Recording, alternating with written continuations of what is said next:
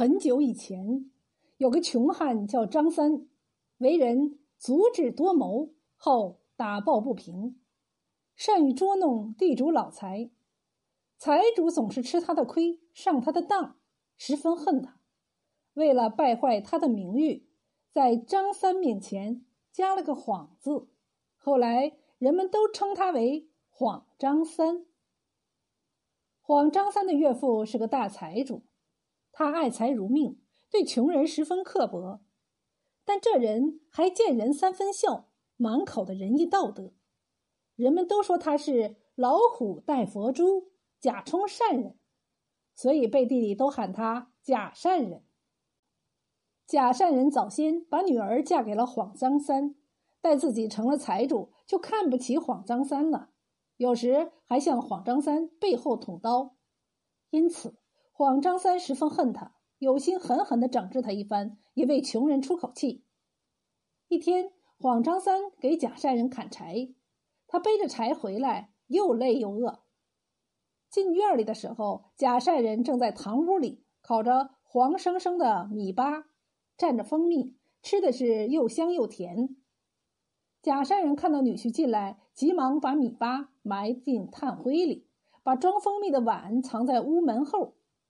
黄张三把这一切都看到眼里，心想：“我辛辛苦苦给你砍柴，你还这样不把我当人看，我今天非把你的米粑吃了不可。”于是他走到贾善人身边，连连喊道：“饿死我了，饿死我了！爹，给我点好吃的吧。”贾善人口里说着：“辛苦，辛苦。”把双手一摊，做出为难的样子。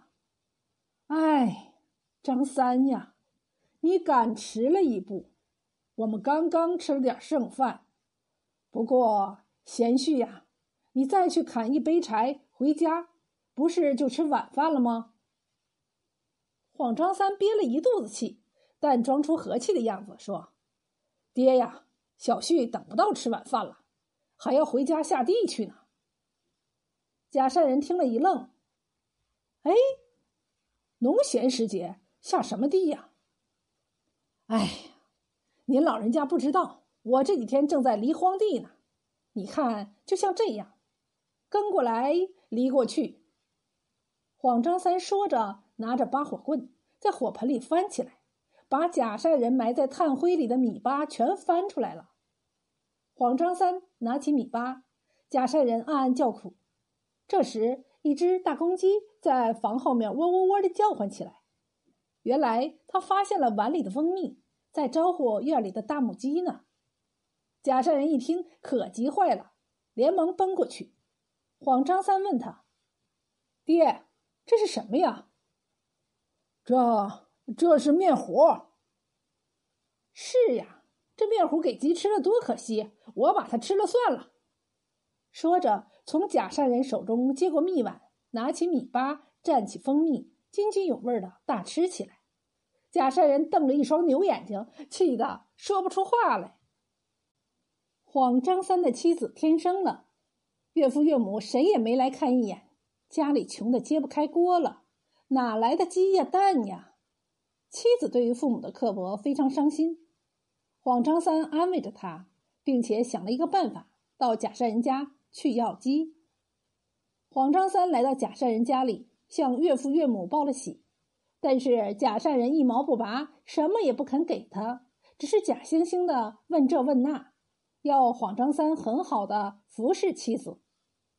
黄张三口里应着，眼光不停的搜寻着，看到假善人的那群鸡进院里来了，连忙说道：“爹，你家这群鸡好肥呀，一天收几十个蛋吧。”假善人以为黄张三想敲他的竹杠。要他的蛋了，忙回答说：“哪里哪里，别看它们又肥又壮，却是一些不会生蛋的萌母鸡。萌母鸡，萌母鸡是因为过分肥胖而不会下蛋的鸡。”黄张三趁机说道：“呀，是萌母鸡呀，怎么不早说呀？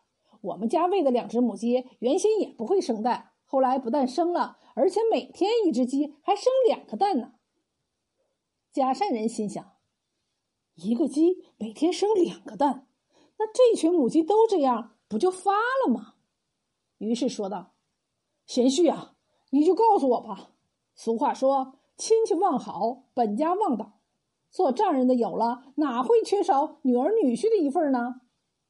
黄张三神秘的说道：“这可是秘方呀，千万不可以对别人说起。”“是是是是是。”每天用炒豌豆喂，一只母鸡就能生两个蛋，这可是一项不小的收入啊！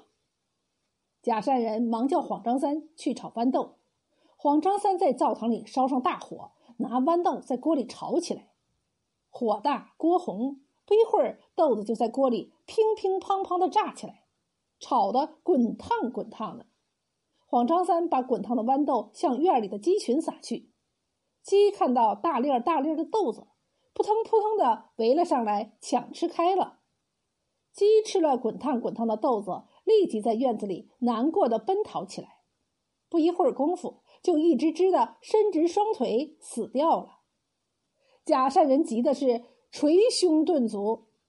黄张三从地上捡起了几只大母鸡，回家去了。